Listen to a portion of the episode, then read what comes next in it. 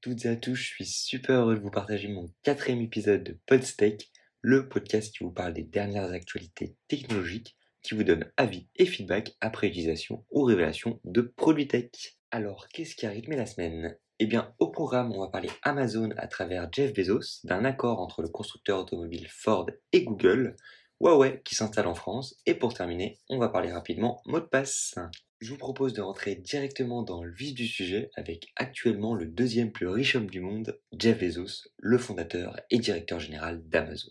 À l'occasion des derniers résultats financiers d'Amazon, il a annoncé vouloir quitter son poste au cours du troisième trimestre 2021, au moment donc où la société génère vraiment le plus de cash et connaît toujours une plus forte croissance que jamais, notamment grâce au contexte actuel. Toutefois, il va pas non plus quitter totalement sa position au sein d'Amazon car il va être président du conseil exécutif. Mais à l'issue de cette date, donc du troisième trimestre 2021, il souhaiterait un peu, à la manière de Bill Gates, s'impliquer davantage dans des projets philanthropiques, notamment à travers ses différents fonds qu'il a créés, comme sur la lutte contre le changement climatique ou encore le développement de l'éducation. Ça sera donc Andy Jassy qui le remplacerait à la tête d'Amazon. Donc il faut bien savoir que il est peut-être inconnu du grand public, mais c'est une très grande personnalité au sein du groupe, car c'est le créateur et le responsable d'AWS, le service de cloud d'Amazon, qui, il faut bien savoir, est le service le plus rentable du groupe et qui a permis pendant de nombreuses années à la société de ne pas perdre d'argent, car c'est vraiment un secteur hyper lucratif, le cloud, contrairement donc aux services de livraison qui nécessitent de très forts investissements.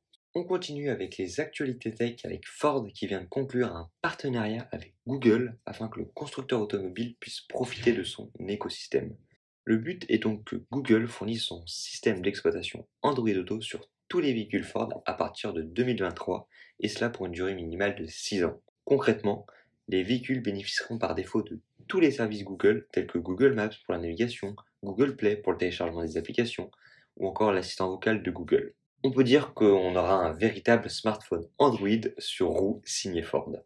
Toutefois, et heureusement j'ai envie de dire, il a été conclu que les clients pourront tout de même utiliser Apple CarPlay s'ils préfèrent. Mais je connais pas exactement euh, tous les accords euh, au sein de ce partenariat, mais on pourrait imaginer que le principal bénéficiaire serait Google, car euh, cette entreprise se servirait de toutes les données récoltées par les véhicules Ford, notamment les données de navigation, afin de les collecter et de les revendre à tous.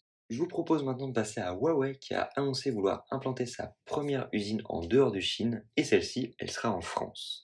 Plus précisément en Alsace, notamment pour la fabrication de matériel pour la 5G et les télécoms, avec pas moins de 500 embauches. Le choix de ce lieu, il n'est pas du tout anodin parce que donc l'Alsace est à la fois au cœur de l'Europe car à l'intersection de nombreux pays, mais aussi euh, pour la France, il est vraiment stratégique parce qu'il permettrait d'attendrir les relations, notamment grâce à un chèque de 200 millions d'euros pour sa construction, et donc un chèque de 200 millions en tant qu'investissement. Après, à mon humble avis, bien que ça crée des emplois, donc c'est génial, je reste très perplexe sur cette implantation en France, car Huawei est très opaque sur ses pratiques, notamment quand on sait que l'entreprise travaille étroitement avec le gouvernement chinois et toutes les données récoltées par Huawei permettent de traquer tous les individus chinois.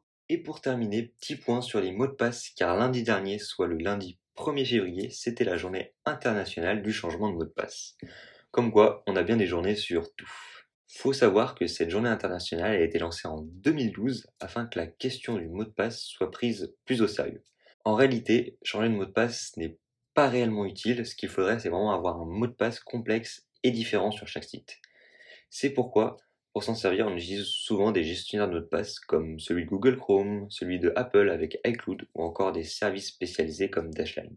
Et eh bien cette semaine, c'est au tour de Microsoft qui s'est lancé sur ce marché en sortant Autofile, compatible sur beaucoup de navigateurs à travers une extension, notamment sur Chrome, mais également sur Windows bien évidemment parce que c'est Microsoft, compatible également iOS et Android. À titre personnel, je pense que c'est vraiment intéressant si on utilise Chrome car je fais aucune confiance à Google sur la gestion des mots de passe. J'utilise uniquement le service d'Apple qui a une culture bien plus forte en termes de confidentialité des données. Et bien voilà, c'est donc fini pour cette semaine. N'hésitez pas à me contacter sur les réseaux sociaux, tous les liens sont en description et on se dit donc à la semaine prochaine pour un nouvel épisode. Allez, ciao